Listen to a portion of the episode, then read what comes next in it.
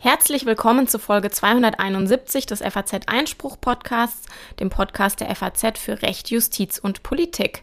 Heute ist Mittwoch, der 20. September 2023. Mein Name ist Anna-Sophia Lang und mir hier im Studio sitzt Stefan Klenner gegenüber. Hi Stefan. Hi Anna. Wir haben heute einen Mix aus einem Auslandsthema, einem Strafrechtsthema oder zwei Straf Strafrechtsthemen müsste man äh, besser sagen. Und wir steigen ein mit einem Gespräch, das ich gleich führe mit Dr. Jörg Angerer von der Landeszentralstelle Cybercrime in Rheinland-Pfalz. Und wir sprechen über den sogenannten Cyberbunker. Das ist ein Verfahren, das der BGH jetzt kürzlich entschieden hat und der Cyberbunker ist, äh, hört sich ja erstmal sehr strange an, ist auch strange, muss man eigentlich sagen. Es ist nämlich ein ehemaliger Bundeswehrbunker in der eigentlich sehr, sehr hübschen und nicht gerade als Kriminalitätsnest bekannten Moselgemeinde Traben-Trabach. Und in diesem Bunker wurde ein gigantisches Daten- und Rechenzentrum aufgebaut und ähm, es wurden Server vermiet, vermietet an die Betreiber von Darknet-Plattformen, die darüber Waffenhandel, vor allem Betäubungsmittelhandel und alles mögliche andere abgewickelt haben. Und das war ein Riesenprozess. Es gab ein Urteil, es gab Revisionen und der BGH hat entschieden. Und ähm, darüber spreche ich gleich mit Jörg Angerer. Und direkt danach ähm, bleiben wir im Strafrecht. Wir bleiben im Strafrecht und es gibt ein bisschen Politikbezug. Äh, Björn Höcke, der Vorsitzende der Thüringer AfD, muss äh, erstmals vor Gericht erscheinen wegen einem Äußerungsdelikt. Wir werden uns anschauen, wie da seine Chancen stehen, was ihm konkret vorgeworfen wird und das Ganze gemeinsam analysieren. Und danach sprichst du mit unserem Kollegen Christian Mayer, der Korrespondent in Israel ist. Und was besprecht ihr miteinander? Ja, da geht es um die Justizreform. Die beschäftigt ja schon seit Monaten die israelische Politik ähm, und nicht nur die israelische Politik, auch mittlerweile hat sich auch auf internationaler Ebene etliche Juristen und auch Politiker dazu geäußert. Und ähm, ich werde versuchen, mit Christian Mayer so ein bisschen die juristischen Aspekte des Ganzen aufzudröseln. Wir werden das Thema natürlich nicht in seiner ganzen Breite ansprechen können. Gibt da auch viele politische Hintergründe. Wer äh, ein FAZ-Einspruch-Abo hat unter faz.net slash Einspruch testen, der kann eine ganze Fülle von Artikeln aus den letzten Monaten von Christian Mayer dazu lesen. Heute in dem Interview beschränken wir uns vor allem auf die juristischen Fragen. Und dann kommt zum Schluss wie immer noch unser gerechtes Urteil. Da beschäftigen wir uns diese Woche mit der Frage der teilweisen Untervermietung von Wohnungen. Ja, ein relevantes Thema, auch für viele Studenten. Und gleich ganz am Ende gibt es dann noch einen Hinweis auf unseren Podcast mit Publikum in Heidelberg. Es lohnt sich also bis zum Schluss dabei zu bleiben. Traben-Trabach an der Mosel in Rheinland-Pfalz ist ein sehr idyllischer kleiner Ort, der ist beliebt bei Touristen. Im Sommer ist da die Hölle los, alles ist voller E-Bikes und an jeder Ecke wird Moselwein verkauft. Aber 2019 ist der Ort aus Gründen in die Schlagzeilen geraten, die völlig entgegengesetzter Natur sind. Die Polizei hat nämlich damals mit mehreren Hundertschaften und mit Spezialkräften einen ehemaligen Bundeswehrbunker ausgehoben, der oberhalb des Städtchens liegt und den die Behörden schon seit Jahren im Blick hatten. Damals ist bekannt geworden, dass in dieser Anlage ein riesiges Daten- und Rechenzentrum betrieben wurde, das Server an Kriminelle vermietete, die damit Darknet-Plattformen betrieben haben zum Handel mit Drogen, Waffen und so weiter. Und das Verfahren, das sich daraus entwickelt hat, ist als Cyberbunker-Verfahren bekannt geworden. Ende 2021 hat es Haftstrafen gegeben für die acht Angeklagten und vor einer Woche war die Sache dann schließlich vor dem Bundesgerichtshof. Mein Gesprächspartner, den ich jetzt in der Leitung habe, kennt sich mit all dem bestens aus. Er hat nämlich in diesem Verfahren ermittelt, er hat die Anklage erhoben und er hat natürlich auch verfolgt, was der BGH jetzt entschieden hat. Oberstaatsanwalt Dr. Jörg Angerer, der die Landeszentralstelle Cybercrime bei der Generalstaatsanwaltschaft in Koblenz leitet. Herr Angerer, schön, dass Sie da sind. Ja, guten Tag. Wie sind denn die Behörden, wie sind Sie damals drauf gekommen, was da in Traben-Trabach eigentlich vor sich geht? Wir haben im Juni 2013 einen Hinweis des Verbandsbürgermeisters der Gemeinde Traben-Trabach erhalten, dass ähm, ein ehemaliger NATO-Bunker verkauft wird und dass sich eine Person für diesen Bunker interessiert als Käufer, die dem, dem Bürgermeister suspekt vorkam. Das ähm, Landeskriminalamt hat dann erste Ermittlungen angestellt, ähm, offene Ermittlungen im Netz, was man finden konnte über den Käufer. Und die haben ergeben, dass dieser Erwerber ähm, schon einen Bunker in den Niederlanden hatte und da mit Drogengeschäften und Bulletproof-Hosting aufgefallen ist. Und wir haben dann aufgrund der Erkenntnisse, die wir gewinnen konnten, im Januar 2015 ein Ermittlungsverfahren eingeleitet, weil wir davon ausgehen, dass der Käufer des Bunkers seine Geschäfte aus den Niederlanden nach Traben-Trabach verlegt. Das heißt, es hat alles schon ja einige Jahre vor dieser großen Durchsuchung 2019 angefangen. Ja, wie gesagt, der erste Hinweis 2013, ermittelt wurde dann ab Januar 2015. Und wie sind Sie dann an die späteren Angeklagten rangekommen? Wie ist das gelungen, die festzunehmen? Also wir haben zunächst die klassischen Ermittlungen gemacht zum Aufklären Observationen und ähnliches. Das ist alles allerdings ähm, erfolglos verlaufen. Sie waren sehr, Täter waren sehr vorsichtig. Ähm, wir haben dann eine sogenannte Netzknotenüberwachung geschaltet. Das heißt, wir haben den kompletten Datenverkehr, der in den Bunker und aus dem Bunker kam, überwacht. Ähm, das waren enorme Datenmengen, die da täglich aufgelaufen sind, bis zu 6,5 Terabyte am Tag.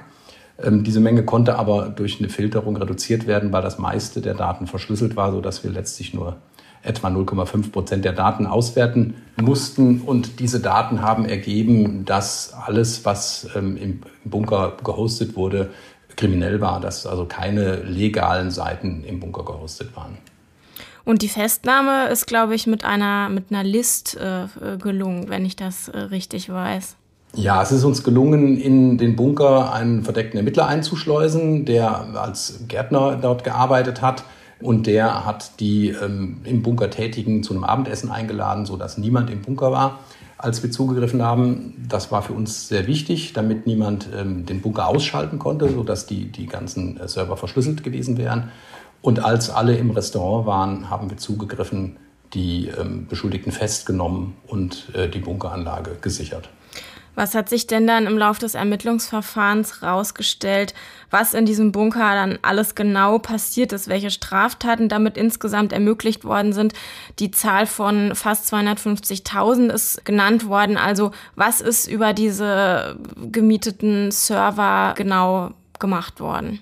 Also es waren wahnsinnige Datenmengen im Bunker. Es waren 400, über 400 Server im Bunker, auf denen kriminelle Daten lagen. Es waren über zwei äh, Petabyte Daten. Das sind mehr als zwei Millionen Gigabyte Daten, ähm, die wir sicherstellen konnten. Und ähm, letztlich wurden primär Seiten aus dem Bereich des Betäubungsmittelhandels gehostet. Aber daneben ist über den Bunker auch der Angriff auf äh, die Telekom-Router gelaufen, durch den damals rund eine Million äh, Router abgeschaltet wurden. Es war also ein buntes, buntes äh, Sammelsurium an Straftaten, die über den Bunker begangen worden sind. Wenn jetzt über diesen Prozess gesprochen wird, der dann am Landgericht Trier stattgefunden hat, dann ist immer dieses Wort, was verwendet wird, ein Mammutprozess. Es waren 79 Verhandlungstage soweit ich weiß. Und ich habe äh, gelesen, die Verlesung der Anklage hat zwei Stunden gedauert. Vielleicht können Sie uns mal einen Einblick geben, wie dieser Prozess abgelaufen ist, warum das so lange gedauert hat, wie Sie das erlebt haben. Der Prozess war ähm, sehr umfangreich und komplex und die Beweisaufnahme war schwierig. Es mussten die, die Daten der kriminellen Seiten ja eingeführt werden. Und ähm, da die Betreiber des Bunkers die Straftaten ja nicht selbst begangen haben, sondern die kriminelle Seite nur gehostet haben, musste man praktisch innerhalb dieses Prozesses die anderen äh, Beweisaufnahmen über diese kriminellen Seiten auch durchführen. Das war relativ schwierig, es bedurfte vieler Zeugen, es mussten viele Daten eingeführt werden. Es war schon ein relativ aufwendiger Prozess. Am Ende war es so, dass die Verteidigung auf Freispruch plädiert hat und eben argumentiert hat, dass es ja nicht illegal sei, alleine die Infrastruktur bereitzustellen und dass man wieder verpflichtet noch in der Lage gewesen sei zu kontrollieren, was eigentlich dann darüber abgewickelt wird. Dem ist das Landgericht dann aber nicht gefolgt. Die Verteidiger haben sich auf das sogenannte Provider-Privileg berufen. Das ist im Telemediengesetz geregelt. Danach ist ein Provider nicht für die Daten verantwortlich, die er hostet, es sei denn, er hat Kenntnis von, davon, dass die Daten illegal sind. Ähm, und die Verteidigung hat vorgetragen, die Angeklagten hätten keine konkrete Kenntnis von den illegalen Daten gehabt. Dieser Auffassung ist das Landgericht nicht gefolgt, wir auch nicht, weil es hier so war, dass die Täter eben nicht als bloße Provider ähm, tätig geworden sind. Das heißt, sie haben nicht nur Server vermietet, sondern sie haben bewusst damit geworben, dass man die Kunden auch gegen strafrechtliche Verfolgung schützt. Es gab eine sogenannte No Matter What Maxim, das heißt, man hält die Kunden online, egal was passiert. Ähm, und es wurde auch auf äh, Anfragen der Strafverfolgungsbehörden nicht reagiert. Ähm, das ist nicht das Verhalten, was ein normaler Hoster zugrunde, was ein normaler Hoster so an den Tag legt. Ähm, und damit waren wir der Meinung, und dem ist das Landgericht insoweit gefolgt, dass dieses äh, Provider-Privileg nicht greift. Und am Ende stand dann eben die Verurteilung wegen Mitgliedschaft in einer kriminellen Vereinigung. Die Kammer ist aber Ihnen der Generalstaatsanwaltschaft in einem wesentlichen Teil auch nicht gefolgt. Sie hatten ja nämlich angeklagt auch die Beihilfe zu diesen Straftaten, die über diese Server ähm, begangen werden konnten. Wie hat das äh, Landgericht da argumentiert? Warum ist es Ihnen da nicht gefolgt? Das Landgericht war der Auffassung, ähm, dass die Täter die Haupttaten, die sogenannten Haupttaten nicht hinreichend konkret kannten bei der Beihilfe ist es strafrechtlich so, dass der Gehilfe sowohl die Haupttat kennen und fördern muss, zumindest in den wesentlichen ähm, Umständen, und auch seine Beihilfehandlung wollen muss. Und äh, hinsichtlich der Kenntnis der eigentlichen Haupttaten, also der Drogengeschäfte beispielsweise, die hat das Landgericht nicht feststellen können und war deshalb der Meinung, dass eine Beihilfe nicht vorliegt. Sie waren ja aber nach wie vor anderer Meinung. Sie haben deshalb Revision eingelegt und über die hat jetzt der BGH vergangene Woche ähm, entschieden. Vielleicht sprechen wir erst noch mal kurz drüber, dass der BGH ja das Urteil in wesentlichen Teilen eigentlich bestätigt hat. Also er hat bestätigt, ja, auch in seinen Augen hat es sich um eine kriminelle Vereinigung gehandelt. Der BGH hat das Urteil bestätigt, ähm, mit Ausnahme der Einziehungsentscheidung des Landgerichts. Das heißt, das Landgericht hat die von den Tätern verwendeten Server nicht eingezogen. Ähm, das hat der BGH aufgehoben und zurückverwiesen. Im Übrigen hat er aber die Entscheidung des Landgerichts bestätigt. Das heißt, er hat auch argumentiert, dass die Angeklagten genau wussten, dass diese von ihnen vermieteten Server vor allem ähm, zur Begehung von Straftaten genutzt wurden. Und, und der BGH hat auch als nicht stichhaltig erachtet, so heißt es in der Pressemitteilung, diese Argumentation oder den Einwand mit, ähm, mit dem Telemediengesetz. Der BGH hat den Einwand der Verteidigung mit dem Telemediengesetz aus den gleichen Gründen ähm, verworfen, in der auch das Landgericht und wir ähm, gesagt haben, dass äh, der, der, äh, das Privileg nicht greifen kann. Hinsichtlich der Beihilfe war er der gleichen Auffassung wie das Landgericht dass äh, die Angeklagten hinsichtlich der Haupttaten keine ausreichend konkreten Kenntnisse hatte. Können Sie das noch ein bisschen genauer erklären? Da ist ja eben die, also äh, keine hinreichend konkrete Kenntnis. Der BGH schreibt auch, es fehlt am erforderlichen äh, Beihilfevorsatz. Können Sie das noch ein bisschen ähm, genauer ähm, erklären? Ja, der BGH war der Auffassung, dass ähm, die Angeklagten, die ja nur die kriminellen Seiten gehostet haben, nicht genau wussten, was ihre Kunden auf diesen Seiten getrieben hatten. Also sie hatten keine konkrete Kenntnis von den über diese Server betriebenen Betäubungsmittelgeschäfte zum Beispiel. Und das sieht der BGH als erforderlich für eine Beihilfe. Strafbarkeit an. Das heißt, Sie wussten zwar im Großen und Ganzen, was, was passiert, das ja, aber Sie wussten nicht, welche Menge jetzt zum Beispiel bei einem bestimmten Deal oder so ähnlich verkauft worden ist. Hätte es tatsächlich dieser konkreten Kenntnisse ähm, bedurft? Ähm, nach BGH ja. Der BGH sagt, ähm, die bloße Kenntnis, dass irgendetwas Kriminelles über die Server begangen wird, reicht nicht aus für die Beihilfe. Wir waren der Auffassung, deshalb haben wir auch Revision eingelegt, dass hier eine besondere Situation ist, weil die Angeklagten gezielt damit geworben haben, äh, kriminelle Seite zu hosten und die Straftaten, die über diese Seiten begangen wurden, auch typische Internetstraftaten waren, also beispielsweise äh, Drogenhandlungen und ähnliches, ähm, so dass die Angeklagten das in Kauf genommen haben. Dieser Auffassung von uns ist der BGH allerdings nicht gefolgt. Man muss allerdings dazu sagen, dass ja die schriftlichen Urteilsgründe auch noch nicht da sind. Das heißt, man kennt jetzt nur den Tenor bisher und wie dann die Argumentation ganz im Detail ist, das, das wissen wir jetzt noch gar nicht richtig. Genau. Genau. Im, Im, Detail weiß ich noch nicht, wie der BGH es begründet hat. Ich kenne es auch nur aus der Presse. Ähm, Verlautbarung, da steht halt drin, dass der Beihilfevorsatz nicht vorliegt, weil ähm, keine hinreichend konkrete Kenntnis von der Haupttat vorlag.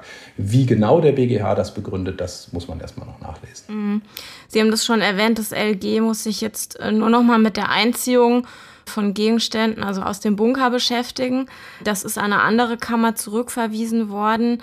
Aber vielleicht können Sie noch was dazu sagen, was denn jetzt diese Entscheidung, also der, der Abschluss des Verfahrens und auch die Bestätigung der, der kriminellen Vereinigung für Zentralstellen ähm, wie Ihre heißt, die gegen die Underground Economy ermitteln und, und gegen die Betreiber von solchen Servern?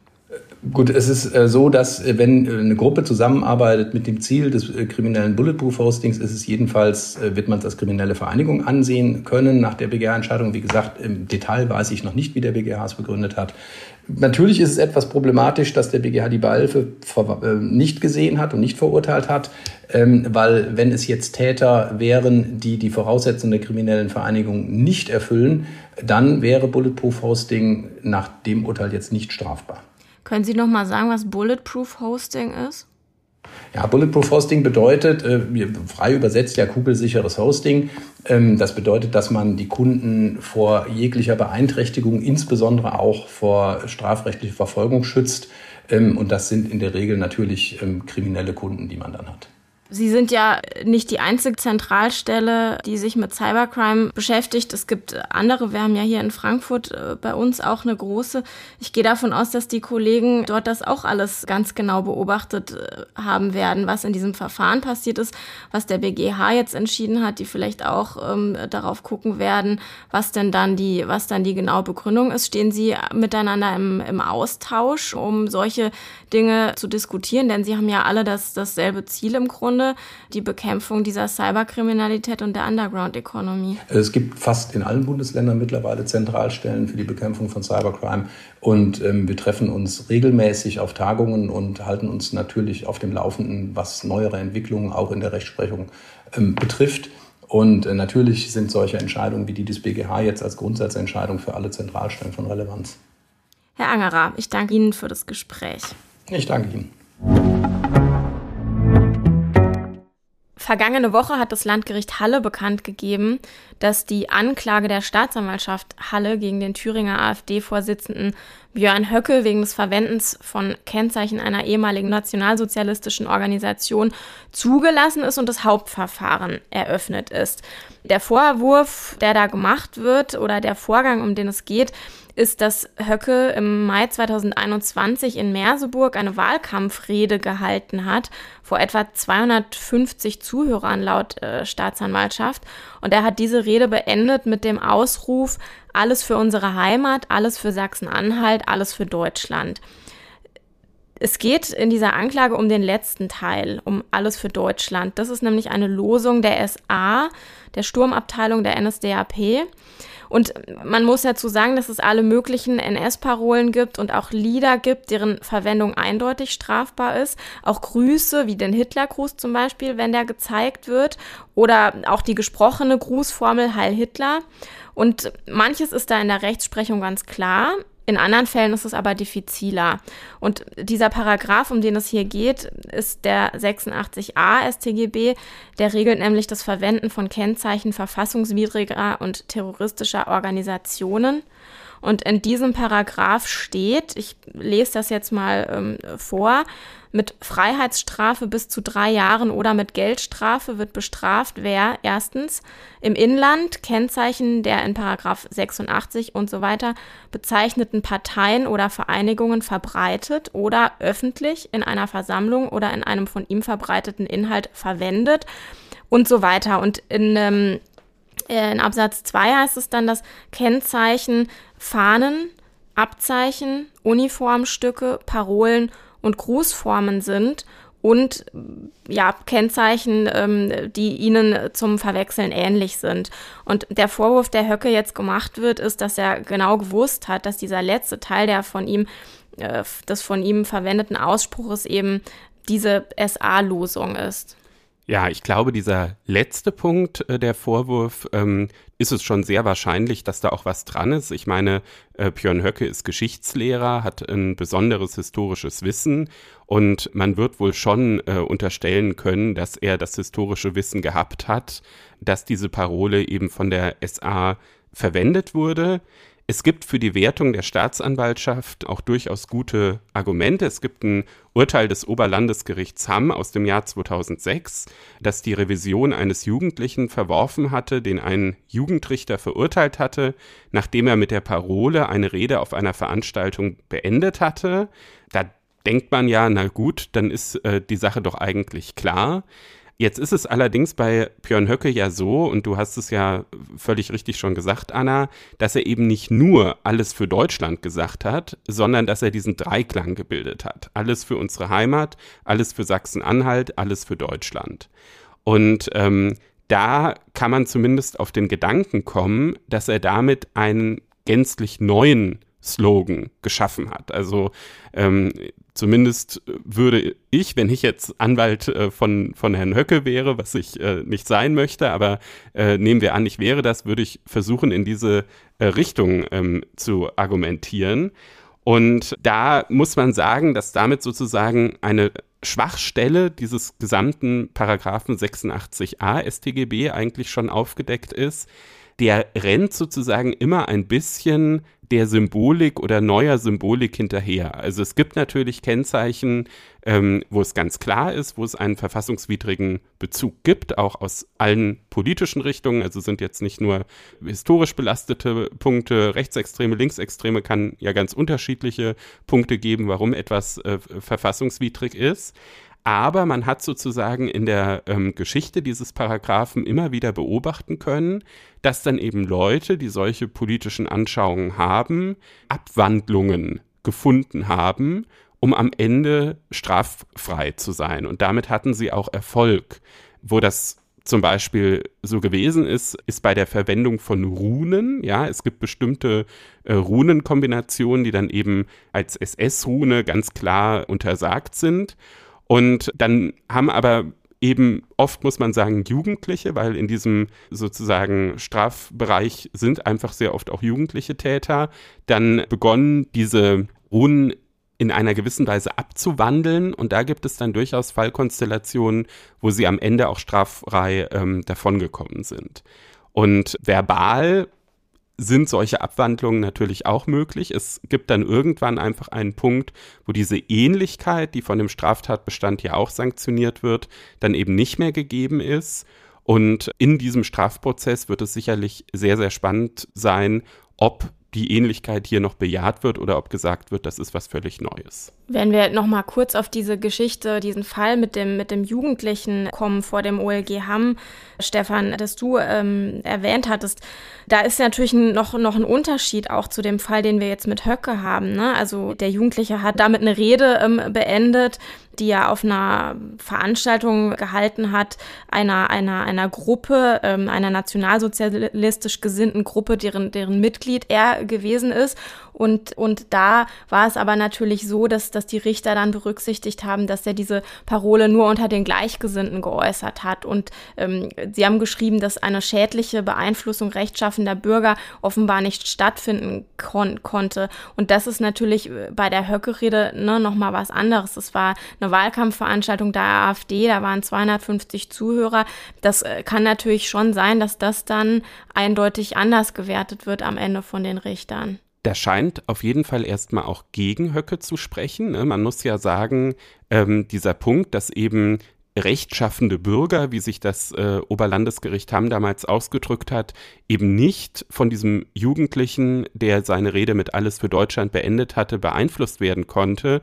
Das wurde ja damals äh, strafmildernd bei dem Jugendlichen berücksichtigt. Jetzt könnte man natürlich sagen, na gut, der Höcke äh, hat sich jetzt an viel mehr Leute gewandt, war also möglicherweise viel gefährlicher, dann äh, spricht das ja sehr stark gegen ihn. Auf der anderen Seite muss man sagen, dass es in der Rechtsprechung schon auch so eine Linie gibt, jetzt nicht nur bei diesem Straftatbestand, sondern generell, wenn es um Äußerungsdelikte geht, dass die Rechtsprechung in Wahlkampfsituationen etwas großzügiger ist als in anderen Situationen, weil Wahlkampf natürlich auch von Zuspitzungen lebt. Da wird generell mit etwas härteren Bandagen gekämpft. Und auch das könnte wieder ein Faktor sein, wo die, wo die Verteidiger von Höcke ansetzen. Also es ist rein materiell rechtlich wirklich sehr, sehr spannend, dieses Strafverfahren.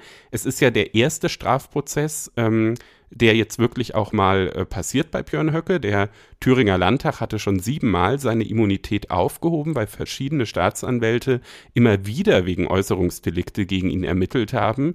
Es kam aber bisher nie zu einem Strafverfahren. Das ist jetzt anders. Das stimmt. Die neueste Aufhebung war übrigens erst Anfang September auf Antrag der STA Mühlhausen, die wegen eines Telegram-Posts und des Verdachts der Volksverhetzung ermittelt. Stefan, das wird jetzt vor Gericht gehen und wahrscheinlich wird es auch nicht in der ersten Instanz bleiben. Es ist sehr wahrscheinlich, dass das Ganze durch mehrere Instanzen gehen wird. Und ähm, jetzt ist erstmal die Frage zu klären, wo findet überhaupt diese Hauptverhandlung statt. Denn die STA hatte Anklage zum Landgericht erhoben ähm, und das begründet mit der besonderen Bedeutung des Falles, die in Paragraph 24 Gerichtsverfassungsgesetz steht. Da steht nämlich drin, ähm, dass die STA wegen der besonderen Schutzbedürftigkeit von Verletzten der Straftat, die als Zeugen in Betracht kommen, wegen des besonderen Umfangs oder der besonderen Bedeutung des Falles auch Anklage beim Landgericht erheben kann. Ja, und äh, die SCA hat argumentiert, dass sich diese besondere Bedeutung aus der Stellung von Björn Höcke ergibt und aus dem zu erwartenden Medieninteresse. Das Landgericht ist dem aber nicht gefolgt, sondern hat die Sache vor dem Amtsgericht Merseburg eröffnet und hat gesagt, ähm, hier ist, hier, es gibt hier keine besondere Bedeutung oder wir sehen die nicht, weil äh, der Sachverhalt sich im Vergleich mit gleichgelagerten Delikten weder durch das Ausmaß der Rechtsverletzung noch durch die Auswirkungen der Straftat in besonderer Weise aus der Masse der durchschnittlichen Fälle hervorhebt und äh, Höckes Bekanntheitsgrad allein reiche eben nicht aus. Also das ist immer so diese, diese allgemeine Begründung. Da hat die STA natürlich sofortige Beschwerde beim OLG Naumburg eingelegt. Das war zu erwarten. Ja, ich finde das auch sozusagen die andere ganz schwierige Frage, die jetzt eben mit diesem Thema verbunden ist. Das eine, was wir ja eben besprochen haben, wie weit reicht eigentlich dieser 86a Strafgesetzbuch? Das ist ja eine materiellrechtliche Frage.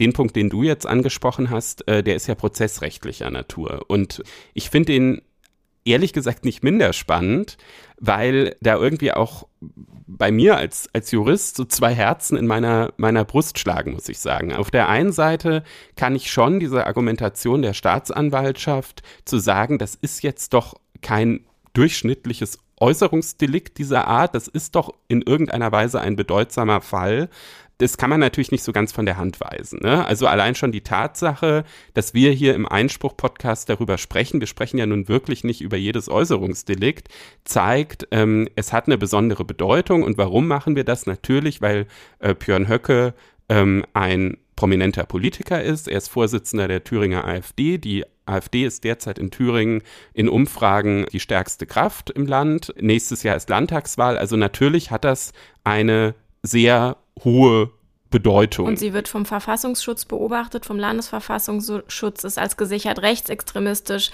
eingestuft. Das spielt natürlich alles logischerweise auch mit rein. Total, ja. Und dann ist es ja auch so, dass Höcke äh, nun wirklich nicht das erste Mal in diese Richtung sich geäußert hat, sondern immer wieder mit, äh, mit äh, rechtsextremen Äußerungen auch äh, hervorgetreten ist. Auf der anderen Seite verstehe ich schon auch, dass äh, das Landgericht Halle sagt, na ja, nur deshalb jetzt quasi so ein, ich sag mal im übertragenen Sinne, Promi-Bonus zu geben und zu sagen, dann muss jetzt aber sozusagen gleich auch der ganz große juristische Bahnhof ähm, eröffnet werden.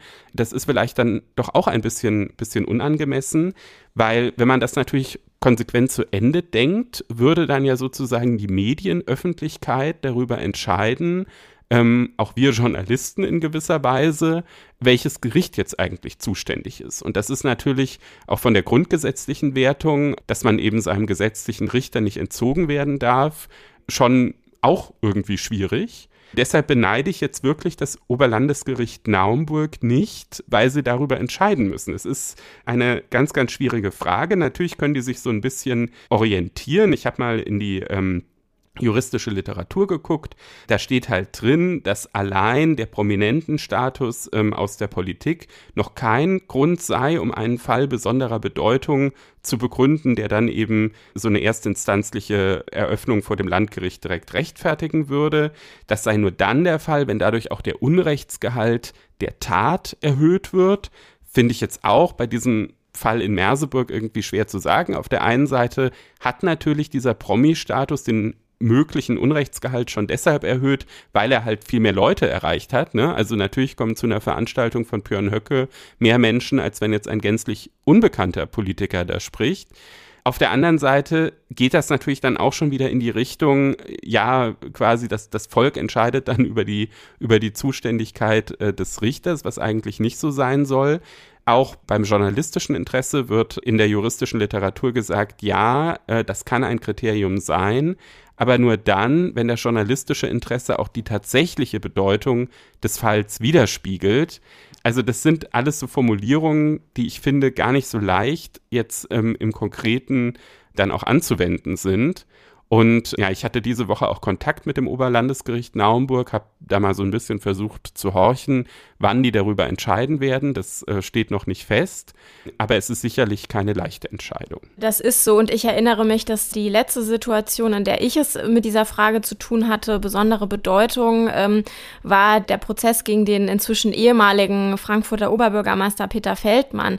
Dem wurde Vorteilsannahme vorgeworfen und das wäre eine Geschichte, die eigentlich auch vor dem Amtsgericht Amtsgericht gelandet wäre, aber weil es eben der Oberbürgermeister einer so großen Stadt wie Frankfurt war, der sein Amt ähm, missbraucht haben soll, hat das dann eben vor dem Landgericht stattgefunden. Und da natürlich war das Medieninteresse riesig, aber da würde ich mal sagen, hat sich das Medieninteresse gedeckt mit dem der Bevölkerung, weil es eben um diesen nicht ganz unwichtigen Amtsträger ähm, ging, der da, ja, dem da Korruptionsvorwürfe gemacht worden sind und vielleicht ganz äh, zum Abschluss, um nochmal auf diese SA-Losung ähm, zurückzukommen.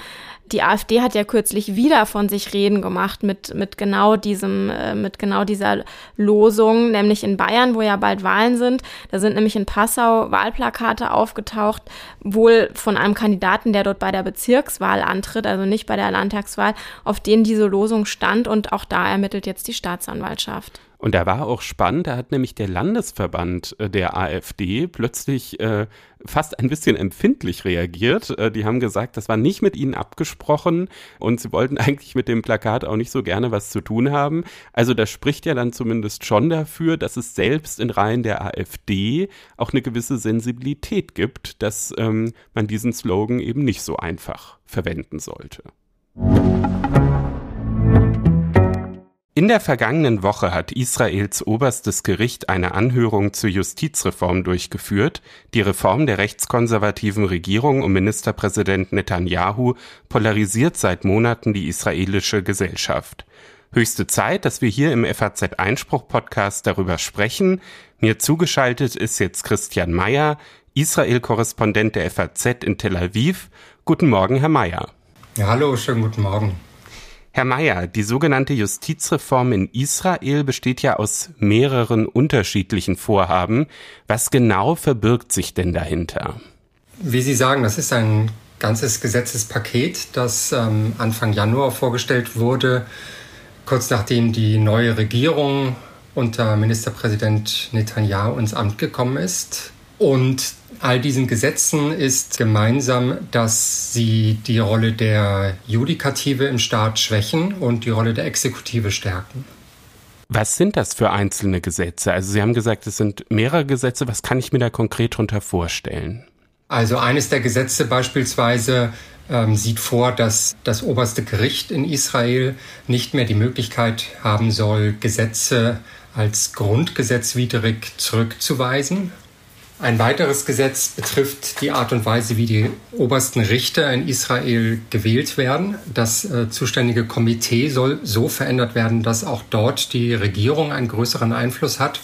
Ein weiteres äh, Gesetzesvorhaben, das Anfang Januar präsentiert wurde, sieht vor, dass das Parlament äh, einen Einspruch der Richter gegen ein Gesetz mit einer einfachen absoluten Mehrheit überstimmen kann und ein letztes wichtiges Vorhaben, das nun im Juli auch verabschiedet wurde, sieht vor, dass das Gericht bestimmte Entscheidungen der Regierung nicht mehr als unangemessen zurückweisen kann. Ja, das ist ja jetzt ein ganz großes Paket. Wir versuchen es vielleicht mal so ein bisschen aufzudröseln. Ich fange vielleicht einfach mal an mit diesem Grundgesetz widrig. Da denken wir Deutschen ja sofort an unsere Verfassung, die ja auch Grundgesetz äh, heißt. In Israel ist es aber so, dass es dort gar keine Verfassung gibt. Was verbirgt sich denn da hinter Grundgesetzen? Ja, als Israel 1948 gegründet wurde, gerade vor ein paar Monaten wurde der 75. Jahrestag begangen. Da war eigentlich vorgesehen, dass eine Verfassung verabschiedet wird. Dieser Prozess wurde auch begonnen, ist dann allerdings schon nach wenigen Jahren aus verschiedenen, auch politischen Gründen stecken geblieben. Stattdessen hat äh, die Knesset begonnen, eine Reihe von Grundgesetzen zu verabschieden. Das hat sich über mehrere Jahrzehnte erstreckt bis in die 90er Jahre hinein, beziehungsweise 2018 wurde dann äh, noch einmal ein Grundgesetz verabschiedet. Der Hintergrund ist, dass die Knesset eigentlich zwei Rollen hat. Sie ist zum einen das israelische Parlament, zum anderen ist sie aber auch Israels verfassunggebende Versammlung, wenn sie ein Grundgesetz verabschiedet. Ähm, diese Rolle wurde ihr eben zugewiesen, um schrittweise eine Verfassung zu erstellen, die dann irgendwann abgeschlossen sein wird, so dass dann ähm, der Anspruch erfüllt ist, der bei der Staatsgründung formuliert wurde. Solange diese Grundgesetze oder diese, solange diese Verfassung nicht vollständig ist, gibt es eben eine Reihe von Grundgesetzen und eines der großen Probleme, die der gegenwärtigen Krise in Israel zugrunde liegen, ist, dass es keine klare Regelung gibt, wie die Grundgesetze sich zueinander und zu normalen Gesetzen verhalten. Es fehlt sozusagen die Geschäftsordnung, was ähm, diese Ausarbeitung der Verfassung angeht. Das heißt, man kann jetzt nicht einfach sagen, die Grundgesetze stehen per se über anderen Gesetzen. Genau diese Interpretation hat Israels oberstes Gericht in den 1990er Jahren erstmals vorgelegt. Es ist allerdings tatsächlich so, und dieser Vorwurf wird den Richtern auch seither immer wieder gemacht, dass das nirgendwo ganz eindeutig geregelt ist. Das, äh, das stimmt. Und so kam dann auch die Regierung auf diese Justizreform, oder was war da der Anlass dafür? Die, äh, das Interesse in der Regierungskoalition, die Justizreform durchzusetzen, speist sich aus äh, verschiedenen Motiven. Auch die gegenwärtige Regierungskoalition, die ja sehr stark vom rechten politischen Lager und vom rechtsreligiösen politischen Lager bestimmt wird, ist durchaus heterogen zusammengesetzt. Da gibt es ultraorthodox jüdische Parteien, da gibt es sogenannte nationalreligiöse Parteien, die beispielsweise auch die Siedlerbewegungen vertreten und die Zionismus äh, mit jüdischer Religiosität verbinden. Und es gibt Netanyahus Likud-Partei, die eine klassisch rechte Partei ist, eigentlich keinen sonderlich religiösen Anstrich hat. Allerdings ist es so, dass alle diese Parteien vereint, dass sie ein Interesse daran haben, die Judikative in Israel zu schwächen.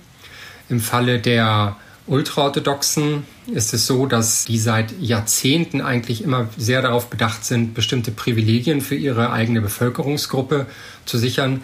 Da geht es um die Alimentierung des äh, ultraorthodoxen Schulwesens, auch wenn dort bestimmte Kernfächer wie Englisch oder Mathematik nicht oder kaum gelehrt werden. Ähm, und da geht es vor allem um die Befreiung von männlichen jüdischen Religionsstudenten vom Wehrdienst der in Israel normalerweise alle betreffen müsste und äh, vergleichsweise lang ist, drei Jahre. Und ähm, es ist schon immer de facto so gewesen, dass ultraorthodoxe junge Männer nicht zur Armee gehen müssen. Das ist etwas, was den säkularen Teil der Gesellschaft zunehmend stört und das ist auch etwas, was das oberste Gericht beanstandet hat.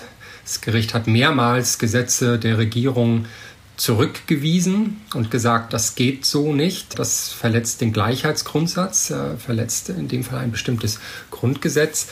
Und die ultraorthodoxen Parteien möchten dieses Problem gerne ein für alle Mal lösen und haben aus dem Grund das Interesse, das Gericht zu schwächen. Bei den nationalreligiösen, ich habe ja schon gesagt, dass die die Siedler auch vertreten, bei denen ist es so, dass die gerne in Ruhe das Projekt fortführen möchten, die Besatzung im Westjordanland äh, auszubauen und auszuweiten, mehr Siedlungen zu bauen.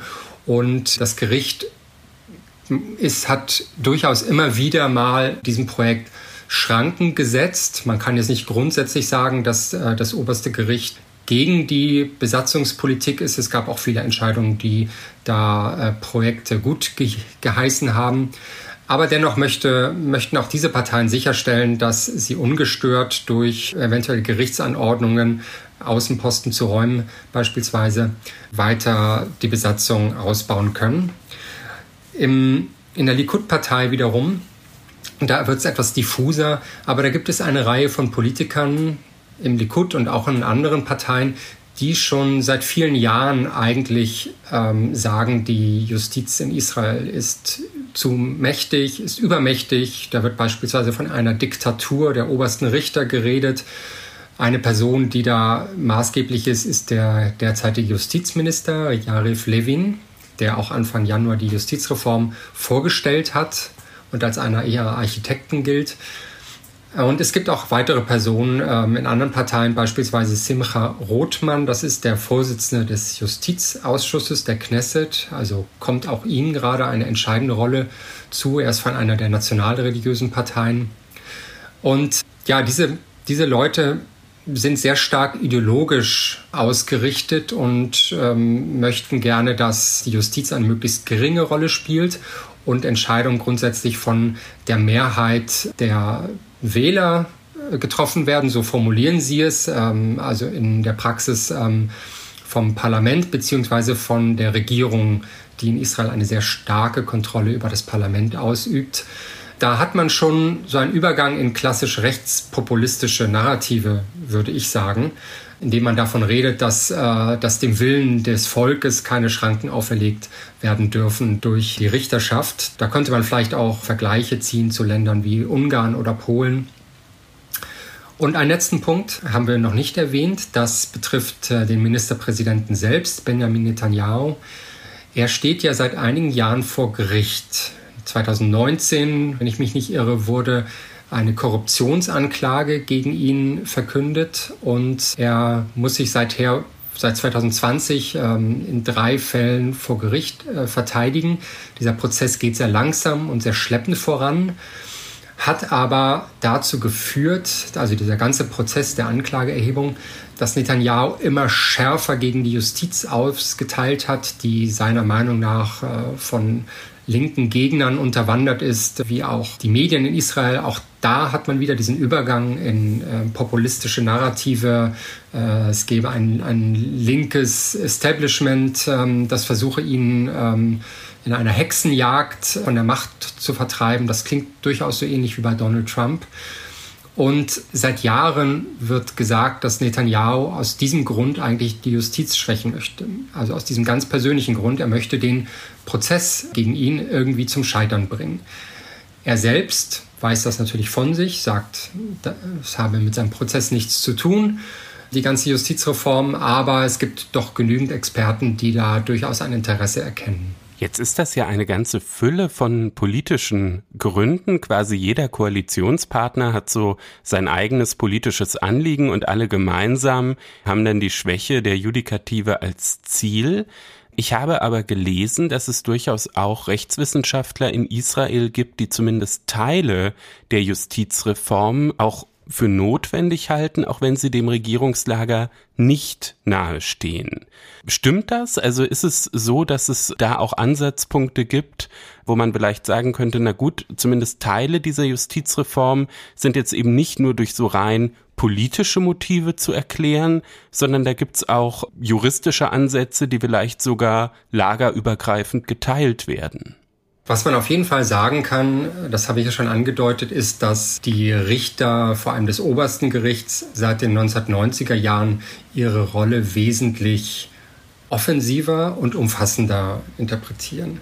Da gab es dann einen Fall, in dem die Richter das erste Mal gesagt haben, ein normales Gesetz ist grundgesetzwidrig und damit sich selbst auch die Kompetenz zugewiesen haben, darüber zu urteilen. Und es gibt äh, ein, eine ausgiebige Debatte in Israel eben schon seit damals, inwiefern das rechtlich zulässig ist oder nicht. Und daher speist sich auch ein bisschen dieses Interesse mancher, mancher Leute, der Richterschaft stärkere Schranken und Grenzen aufzuerlegen.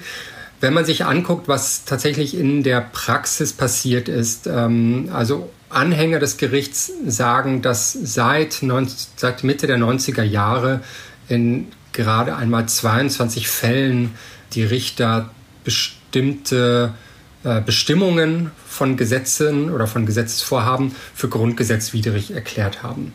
Das ist auf der einen Seite tatsächlich nicht sonderlich viel. Ich denke, wenn man auf Entscheidungen des Bundesverfassungsgerichts blicken würde, dann würde man wahrscheinlich sehen, dass es da nicht weniger derartige Urteile gab. Auf der anderen Seite gab es natürlich auch etwas, das man vielleicht etwas umgangssprachlich als Abschreckungseffekt bezeichnen könnte. Also der Gesetzgeber hat seit den 1990er Jahren sich möglicherweise auch schon in mehreren Fällen zurückgehalten, weil er eben weiß, dass das Gericht möglicherweise sagen würde, was ihr da beschlossen habt, stimmt steht den Bestimmungen eines bestimmten Grundgesetzes entgegen und deshalb würden wir das dann kippen. Also es ist durchaus schwer, diesen Einfluss zu messen. Auch Anhänger des Gerichts gestehen durchaus zu, dass es in bestimmten Punkten Reformbedarf gibt. Beispielsweise bei diesem Punkt, der etwas schwer auch für nachzuvollziehen und zu erklären ist, bei diesem Punkt der Angemessenheit von Entscheidungen.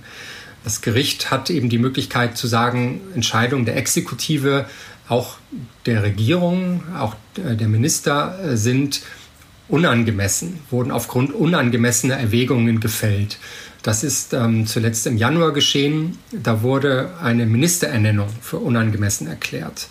Ein enger Verbündeter Netanyahus, äh, Vorsitzender einer ultraorthodoxen Partei, wurde zum Innen- und Gesundheitsminister äh, gleichzeitig ernannt. Und äh, diese Person, Aye Deri, ist ein alter Bekannter aus der jüngeren israelischen Geschichte, mehrfach vorbestraft äh, und hatte gerade erst ein Jahr zuvor seinen Rückzug aus der Politik verkündet, gesagt, er werde nicht mehr für ein hohes politisches Amt kandidieren. Und damit hat er eine Strafe abgewendet in einer Abmachung mit dem Gericht. Und als er nun zum Minister ernannt wurde, haben die Richter gesagt, nachdem ihnen eine Petition dagegen vorgelegt wurde, wir halten das für extrem unangemessen, dass jemand, der mehrfach wegen Korruption vorbestraft worden ist im Verlauf der Jahrzehnte, der ersichtlich vor einem Jahr noch etwas versprochen hat, was er dann nicht eingehalten hat, ähm, dass der nun den Bürgern dienen soll als Minister, halten wir für unangemessen. Und das war wahrscheinlich auch ein Punkt dafür, dass diese Abschaffung der Angemessenheitsklausel so energisch verfolgt wurde von der Regierung und tatsächlich als erster Teil der Justizreform kürzlich verabschiedet wurde. So, das, das war jetzt sozusagen ein, ein langer Exkurs, um wieder zu dem Punkt dahin zu kommen, dass durchaus auch Unterstützer des Gerichts sagen, wir sehen da durchaus Möglichkeiten für einen Kompromiss, beziehungsweise wir halten es auch für denkbar zu sagen, dass das Gericht nur noch bestimmte Entscheidungen der Exekutive für unangemessen erklären darf, aber nicht mehr alle. Beispielsweise vielleicht nicht eine Ministerernennung, weil diese Entscheidung vom Januar ähm, dann eben doch auch diese Krise mit ausgelöst hat. Ja, man muss ja auch sagen, diese Angemessenheitsprüfung, die geht ja dann deutlich weiter als die deutsche Verhältnismäßigkeitsprüfung und es wäre ja jetzt ziemlich undenkbar, dass das Bundesverfassungsgericht, äh, wenn eine neue Regierung vorgestellt wird, einfach sagt, der Minister, der passt mir jetzt nicht. Wo, wo sind denn diese Grenzen der Angemessenheitsprüfung bisher? Da muss ich gestehen, dass mir als juristischem äh, Laien äh, es durchaus schwer fällt, da einen genauen Vergleich zu ziehen. Aber es stimmt natürlich, ähm, die, dieses Kriterium der Angemessenheit oder Unangemessenheit ist wesentlich diffuser, äh, als es beispielsweise beim deutschen Verhältnismäßigkeitsprinzip der Fall ist. Wenn man mit Richtern spricht, ich habe beispielsweise mit dem ehemaligen Gerichtspräsidenten Aharon Barak mal getroffen, dann gesprochen, Entschuldigung, dann sagt er, äh, wir prüfen das natürlich immer sehr genau und sind da durchaus sehr vorsichtig und man könne keinesfalls äh, von einer Willkür äh, der Richter sprechen.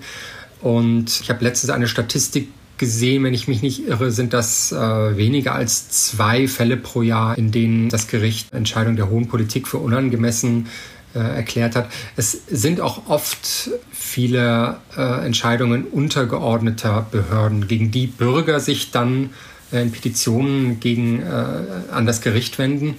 Also Dieses, diese Regelung ist grundsätzlich dazu gedacht, dass sie der Willkür der Exekutive, der Willkür von Beamten Schranken setzen soll. Und die derzeitige Gerichtspräsidentin hat in der, in der Anhörung, die es in der vergangenen Woche gab, dann eben auch äh, von der Gefahr gesprochen, dass, äh, dass tausende Bürger, die bislang Petitionen eingereicht haben gegen Entscheidungen der Verwaltung, diese Möglichkeit eben nicht mehr haben.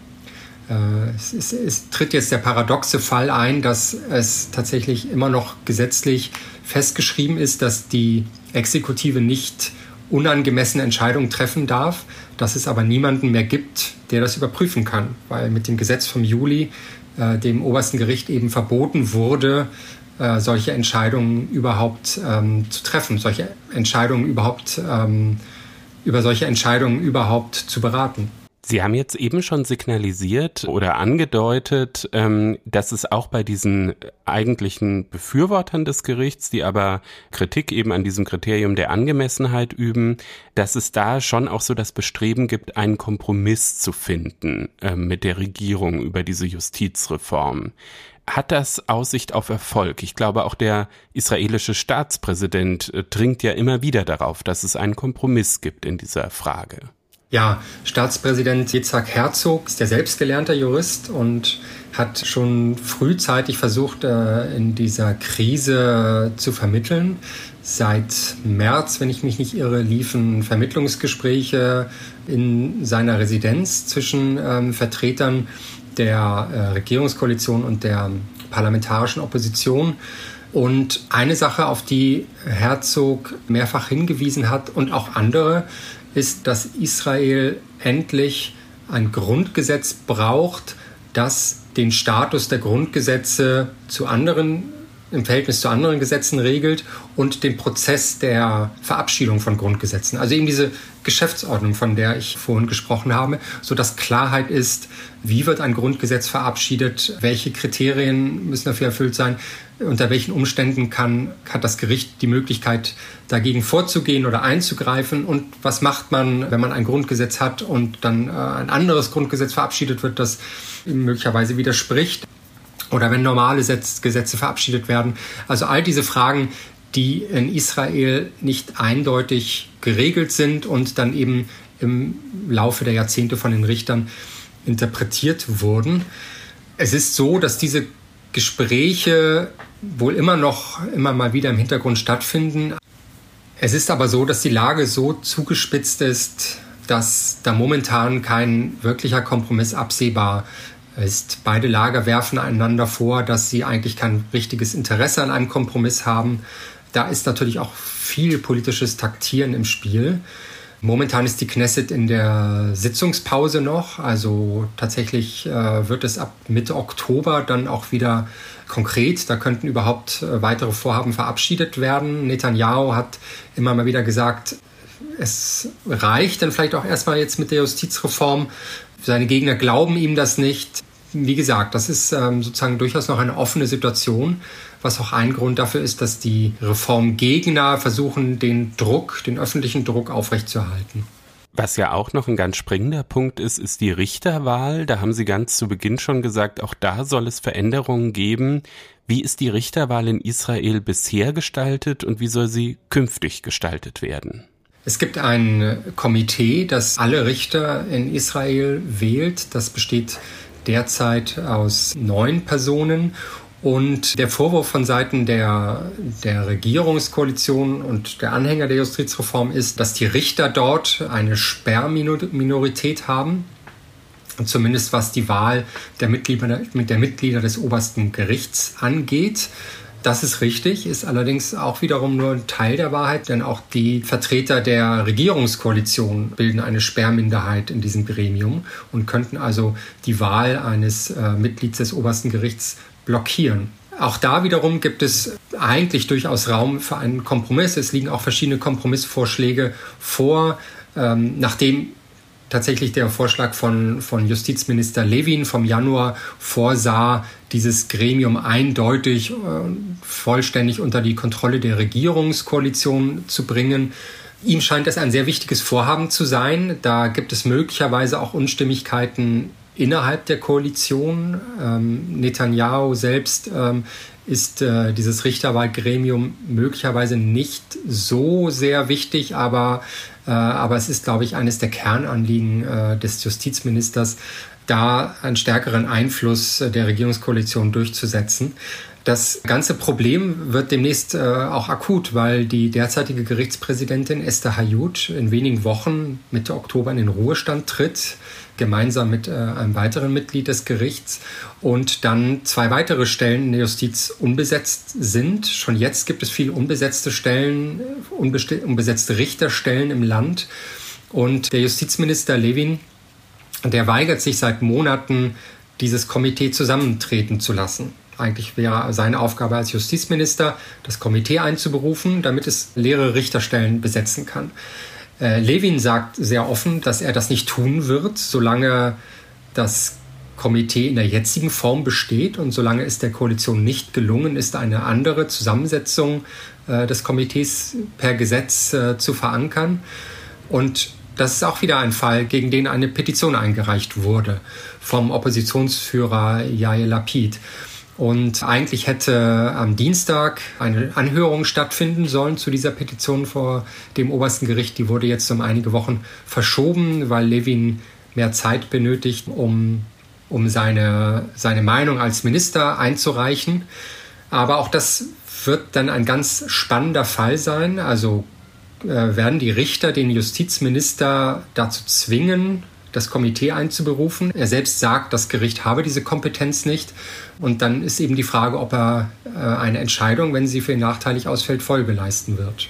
Und das ist ja eigentlich so eine kleine Vorfrage dann zu der großen Entscheidung, die dann in einigen Monaten ansteht, wenn über die gesamte Justizreform entschieden wird. Auch da ist ja, glaube ich, umstritten, ob das Gericht eigentlich die Befugnis hat, die komplett zu kippen oder nicht. Die Anhörung, auf die Sie verwiesen haben äh, in der vergangenen Woche, die ja verlief nicht undramatisch, würde ich sagen. Und da sind ganz fundamentale Fragen äh, zum Vorschein gekommen. Und also beispielsweise, welche Rolle Israels Unabhängigkeitserklärung äh, als juristisches Dokument spielt.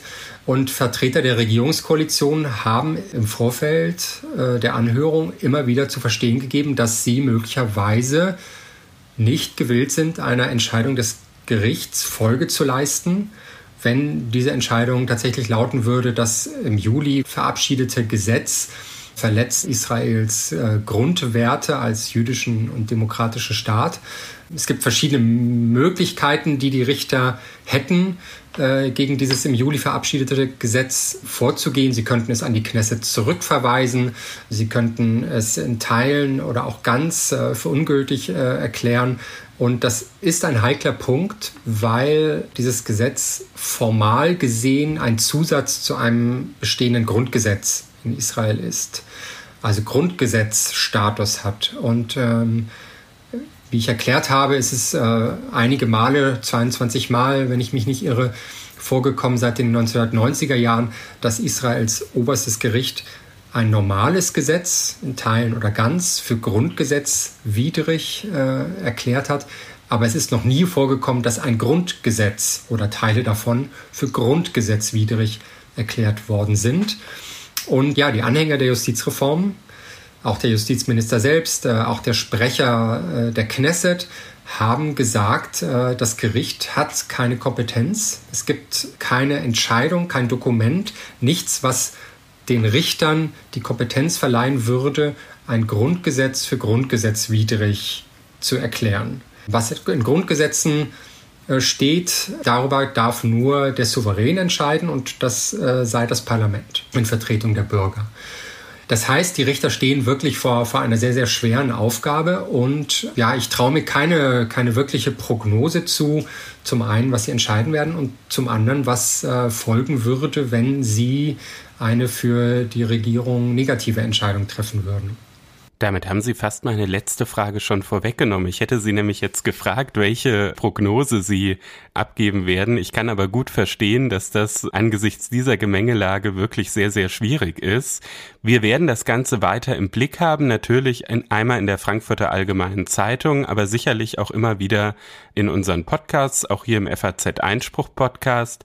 Für heute war das ein Blick auf die Debatte um die israelische Justizreform mit Christian Mayer. Er ist Israel-Korrespondent der FAZ in Tel Aviv. Vielen Dank, Herr Mayer. Danke auch. Darf man seine Wohnung auch dann untervermieten, teilweise, wenn es eine Einzimmerwohnung ist? Mit dieser Frage hat sich der BGH kürzlich auseinandergesetzt. Ähm, da ging es um eine Geschichte aus Berlin. Der Mieter einer Einzimmerwohnung hat seinen Vermieter darum gebeten, eineinhalb Jahre lang einen Teil dieser Wohnung untervermieten zu dürfen, weil er nämlich für diese Zeit beruflich ins Ausland gegangen ist und der Vermieter hat das abgelehnt. Und deshalb ist der Kläger dann vor Gericht gezogen, noch bevor das Ganze überhaupt beginnen sollte. Diese BGH-Entscheidung ist jetzt natürlich nicht gefallen, ähm, bevor das Ganze dann ähm, begonnen hat. In dieser Klage ging es darum, dass der Kläger einen Teil der Wohnung eben vermieten wollte, wie schon gesagt, und persönliche Gegenstände weiter dort lagern wollte. Und diesen Teil, um den es ging, der war ein Quadratmeter groß. Den hat er mit einem Vorhang abgetrennt. Das war nämlich ein Schrank und eine Kommode am Ende des Flurs, in dem seine Sachen waren. Und diesen Bereich hat er dann auch als nur von ihm selbst zu nutzen deklariert sozusagen. Und er hat die ganze Zeit auch weiter seinen Wohnungsschlüssel behalten.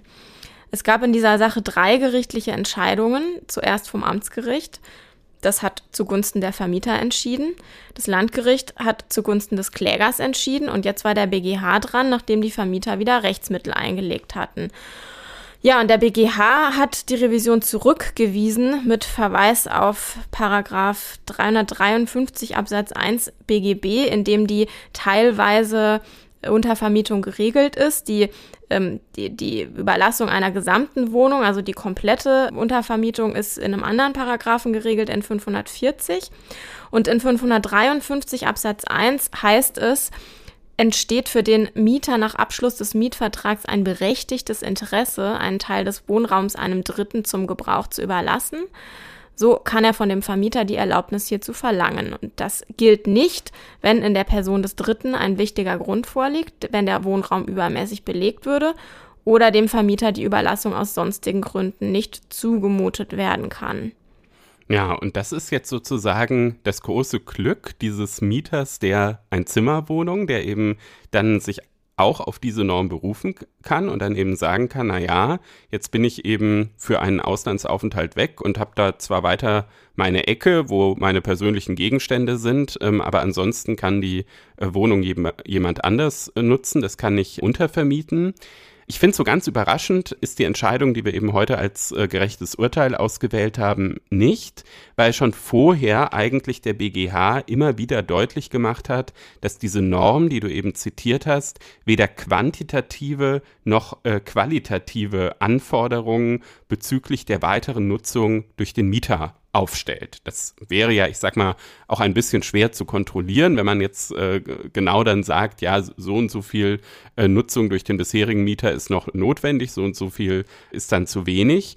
Und wenn man eben diese bisherige Rechtsprechung zugrunde legt, dann muss das eben auch möglich sein, wenn man nur eine Einzimmerwohnung hat. Es war natürlich so, du hast es schon gesagt, dass es in den Instanzen durchaus äh, unterschiedlich gesehen wurde. Der BGH hat sich natürlich auch mit dieser Rechtsprechung auseinandergesetzt. Er hat aber gesagt, dass weder der Gesetzeswortlaut noch die Gesetzgebungsgeschichte noch der mieterschützende Zweck der Vorschrift in irgendeiner Weise hergibt, dass jetzt ausgerechnet die Mieter von Einzimmerwohnungen von dieser Möglichkeit, ähm, diese Erlaubnis bei ihren Vermietern zu erwirken für die Untervermietung, ausgenommen sein sollen. Genau, also das war ja im Grunde das Neue. Der BGH hat ja schon, schon öfter dazu entschieden, aber halt bisher immer nur zu Wohnungen mit mehreren Zimmern. Und jetzt war es das erste Mal die Einzimmerwohnung und da haben die Richter halt ganz klar gemacht, dass es ja ähm, überhaupt keinen Sinn ergibt, dass, dass Mieter einer Einzimmerwohnung von diesem Schutz ausgeschlossen sein sollen oder beziehungsweise gegenüber Mietern von Wohnungen mit mehreren Zimmern ähm, äh, benachteiligt äh, wären, weil denen geht es ja genauso darum, sich die Wohnung zu erhalten, dann, wenn sie für eine gewisse Zeit weg sind sind und dann zurückkehren. Und genau diesen Willen hat ja der Kläger hier geäußert, äh, zurückkehren zu wollen. Er hat persönliche Gegenstände zurückgelassen, er hat den Wohnungsschlüssel ähm, behalten und so weiter. Es gibt eine Entscheidung von 2014 auch vom, vom BGH, auf die sich jetzt diese Entscheidung wieder äh, sehr stark beruft und wo der BGH nämlich damals so diese, das alles einmal ähm, auch richtig, richtig durchdekliniert hat. Da ging es um ein Paar aus Hamburg, das wollte zwei von drei Zimmern seiner Wohnung untervermieten, weil die für einen mehrjährigen Aufenthalt nach Kanada gegangen sind. Und das hat der Vermieter untersagt und da hat der BGH sogar auf Schadensersatz entschieden und hat nämlich eben, wie ich gerade schon mal angedeutet habe, diese Rechtsauffassungen, die es zu dem in 353 erwähnten berechtigten Interesse ähm, gibt, einmal, einmal durchdekliniert und ist dann zu dem Schluss gekommen, den der BGH auch in der jetzt entschiedenen Sache aus Berlin ähm, gezogen hat, nämlich 553 Absatz 1 BGB stellt weder quantitative Vorgaben hinsichtlich des beim Mieter verbleibenden Anteils des Wohnraums noch qualitative Anforderungen bezüglich seiner weiteren Nutzung durch den Mieter auf. Das ist genau dieser Satz, der in der jetzigen Entscheidung eben auch vorkommt. Und, und der BGH hat damals 2014 auch klar gesagt, dass es einen Anspruch auf Untervermietung auch dann gibt, wenn in dem einbehaltenen Zimmer nur Gegenstände gelagert werden oder das ab und zu für die Übernachtung genutzt wird. Und ähm, das, dieses berechtigte Interesse, das da drin steht, an der teilweisen, teilweisen Untervermietung, also das berechtigte Interesse ist jedes Interesse des Mieters von nicht ganz unerheblichem Gewicht, das mit der geltenden Rechtsordnung in Einklang steht. Also auch, dass sich die Mietkosten dadurch verringern und man die Wohnung für die Rückkehr nach Deutschland erhalten kann. Genau, in dieser Entscheidung steht auch, wozu der 553, der ursprünglich mal der 549 gewesen ist, eigentlich eingeführt worden ist. Der BGH bezieht sich da ja auch auf, auf die Entstehungsgeschichte dieses Paragraphen. Und das liegt eben daran, dass es schon einen Paragraphen gab, den heutigen 540, in dem es um die vollständige Überlassung der Wohnung geht, in dem eben genau das geregelt war. Was passiert, wenn jemand die gesamte Wohnung einem Dritten überlassen will? Und da gab es eben die Regel, es gibt, ähm, wenn der Vermieter das nicht erlaubt, ein Sonderkündigungsrecht. Also insofern sind die Mieter, sind die Rechte des Mieters hier berücksichtigt. Aber was ist denn, wenn es eben nur ein Teil der Wohnung sein sollte? Und das sollte im Gesetz ergänzt werden. Und da ist dann der Anspruch auf die Gestattung durch den Vermieter verankert worden, weil der Gesetzgeber es als unbillig empfunden hat, dass der Mieter dann, wenn der Vermieter das nicht gestattet hätte, gleich die ganze Wohnung hätte kündigen müssen, obwohl der Mieter sie ja eigentlich sich erhalten wollte, für wenn er wieder zurückkommt. Ja, wenn man dann noch weiter in die Geschichte zurückgeht und sich äh, fragt, warum ist denn so eine Norm überhaupt aufgenommen worden, dann muss man ins Jahr 2001 gehen, wo es eben erstmals mit diesem alten 549 Absatz 2, den du jetzt eben auch schon angeführt hast, sozusagen erstmalig diese, diese Veränderung gab, dass ähm, eben eine viel, viel höhere Flexibilität bei der, bei der Untervermietung ähm, eingeführt wurde. Und das hatte tatsächlich auch gesellschaftspolitische Gründe. Also es war so, dass damals eben gesagt wurde, der typische Fall, das ist ja jetzt bei dem, der hier entschieden wurde, gar nicht, gar nicht der Fall gewesen, aber der typische Fall sei eben, dass es vor allem auch um die Aufnahme eines Lebenspartners in die bisherige Wohnung geht und man eben einen gemeinsamen Haushalt begründen will. Das kommt uns mittlerweile irgendwie so als ganz selbstverständlich vor, weil ähm, viele ja erstmal auch alleine in der Wohnung wohnen und dann, wenn sie eben eine Partnerin oder einen Partner haben, dann sagen, okay, zieh doch mit bei mir ein und wir gründen jetzt einen, einen Haushalt. Und ähm, das war aber eben früher gar nicht so einfach immer möglich, äh, zumindest wenn, wenn der äh, Vermieter damit ein Problem hatte. Und das wurde dadurch eben dann deutlich erleichtert. Und daraus kann man eigentlich sagen, hat sich dann eben so nach und nach diese Rechtsprechung entwickelt, die jetzt ähm, eben in dieser BGH-Entscheidung sicherlich auch nochmal ähm, ja, ein besonderes Ausrufezeichen bekommen hat. Man muss fairerweise sagen, ich meine, wir als Journalisten haben es natürlich immer sehr leicht, das jetzt einfach so darzustellen, als ähm, äh, sei das ja alles total klar gewesen. Und wenn wir uns die alten äh, Entscheidungen angucken, ist es doch logisch, äh, dass jetzt der BGH so entscheiden musste. Ganz so ist es natürlich nicht. Es gab, wie gesagt, auch ähm, in, in den Vorinstanzen da auch schon andere Auffassungen und teilweise auch in der Literatur. In der Literatur wird unter anderem auch angeführt, dass wenn man eben dann so ganz weit weg ist, dass man sich ja dann eigentlich auch nicht mehr um seine Pflichten als Mieter kümmern könne und das eben dann nur auf den Untermieter äh, verlagert sei. Man muss natürlich sagen, dass es ja hier eben dann schon auch die Möglichkeit gehabt, durch den Schlüssel, wenn irgendwas gewesen wäre, ähm, dass der eigentliche Mieter dann auch jederzeit äh, gekommen wäre. Ich habe die Entscheidung heute als gerechtes Urteil ausgewählt, vor allem deshalb, ähm, weil sie, glaube ich, einfach unheimlich gut die Lebenswirklichkeit abbildet. Also es ist ja mittlerweile einfach so, dass ein Auslandssemester für ganz, ganz viele Studenten, wir haben ja auch ähm, unter unseren Hörern sehr, sehr viele Studenten, dazugehört und man ja dann, wenn man wieder zurück möchte, genau darauf angewiesen ist, dass eben der Wohnraum auch erhalten bleibt. Ähm, viele arbeiten da auch schon lange einfach mit so, so Untermietkonstruktionen und wenn eben der Vermieter einverstanden war, war da ja auch bisher, ich sag mal, jenseits äh, des Rechts auch immer schon viel möglich, weil auch da gilt der alte Grundsatz, wo kein, kein Kläger, da kein Richter. Aber ich denke, es ist schon auch ein gutes Signal, dass jetzt eben durch diese Entscheidung des BGH äh, gerade auch Mieter von so Kleinstapartments ähm, äh, auch gestärkt werden.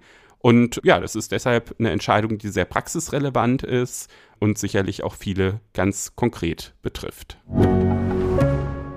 Damit sind wir am Ende unserer heutigen Sendung angelangt und wollen Ihnen allen, liebe Hörerinnen und Hörer, nochmal ans Herz legen, wenn Sie eine Hörerfrage für uns haben, wenn Sie Rückmeldungen haben, wenn Sie Themenideen haben für den Podcast, melden Sie sich bei uns unter einspruchpodcast.faz.de und die Hörerfrage wie immer bitte als Sprachnachricht senden. Und wer uns auf Instagram folgen will, kann das jetzt auch tun unter faz.einspruch. Auf Instagram, da lernen Sie uns ja quasi digital kennen und wenn Sie uns persönlich kennenlernen wollen, dann haben Sie dazu auch die Möglichkeit, schon in der kommenden Woche am Donnerstag, 28. September um 17.30 Uhr an der Uni in Heidelberg, da zeichnen Reinhard Müller und ich die nächste Folge des Podcasts mit Publikum auf. Ähm, wir diskutieren darüber, ob private Schiedsgerichte die staatliche Justiz verdrängen. Als Gäste haben wir Bettina Limberg, sie ist Präsidentin des Bundesgerichtshofs, und Professor Stefan Kroll, er ist Vorstandsvorsitzender der Deutschen Institution für Schiedsgerichtsbarkeit, eingeladen. Wer dabei sein will, kann sich anmelden unter iqb.de slash Einspruch-live. Wir werden den Link auch nochmal in die Show Notes packen. Wir freuen uns darüber, ganz, ganz viele unserer Hörer kennenzulernen. Und wir hatten das Thema mit den privaten Schiedsgerichten und der staatlichen Justiz auch schon mal im Podcast. Ich habe dazu mal ein Interview geführt mit Wilhelm Wolf, dem Landgericht, dem Präsident des Landgerichts Frankfurt. Also wer sich dafür interessiert, gerne nochmal nachhören. Ja, unter frankfurterallgemeine.de slash Referendariat finden angehende Referendare alle nötigen Infos zu einem Ref im Justiziariat der FAZ. Und ähm, ja, wir können das natürlich nur empfehlen und äh, die Referendare können sich auch bei uns einbringen, bei Einspruch und im Podcast. Darüber freuen wir uns. Und für heute bleibt uns nur noch Danke fürs Zuhören zu sagen und dass wir Ihnen allen eine schöne Woche wünschen. Auch von mir eine schöne Woche und bleiben Sie Einspruch treu.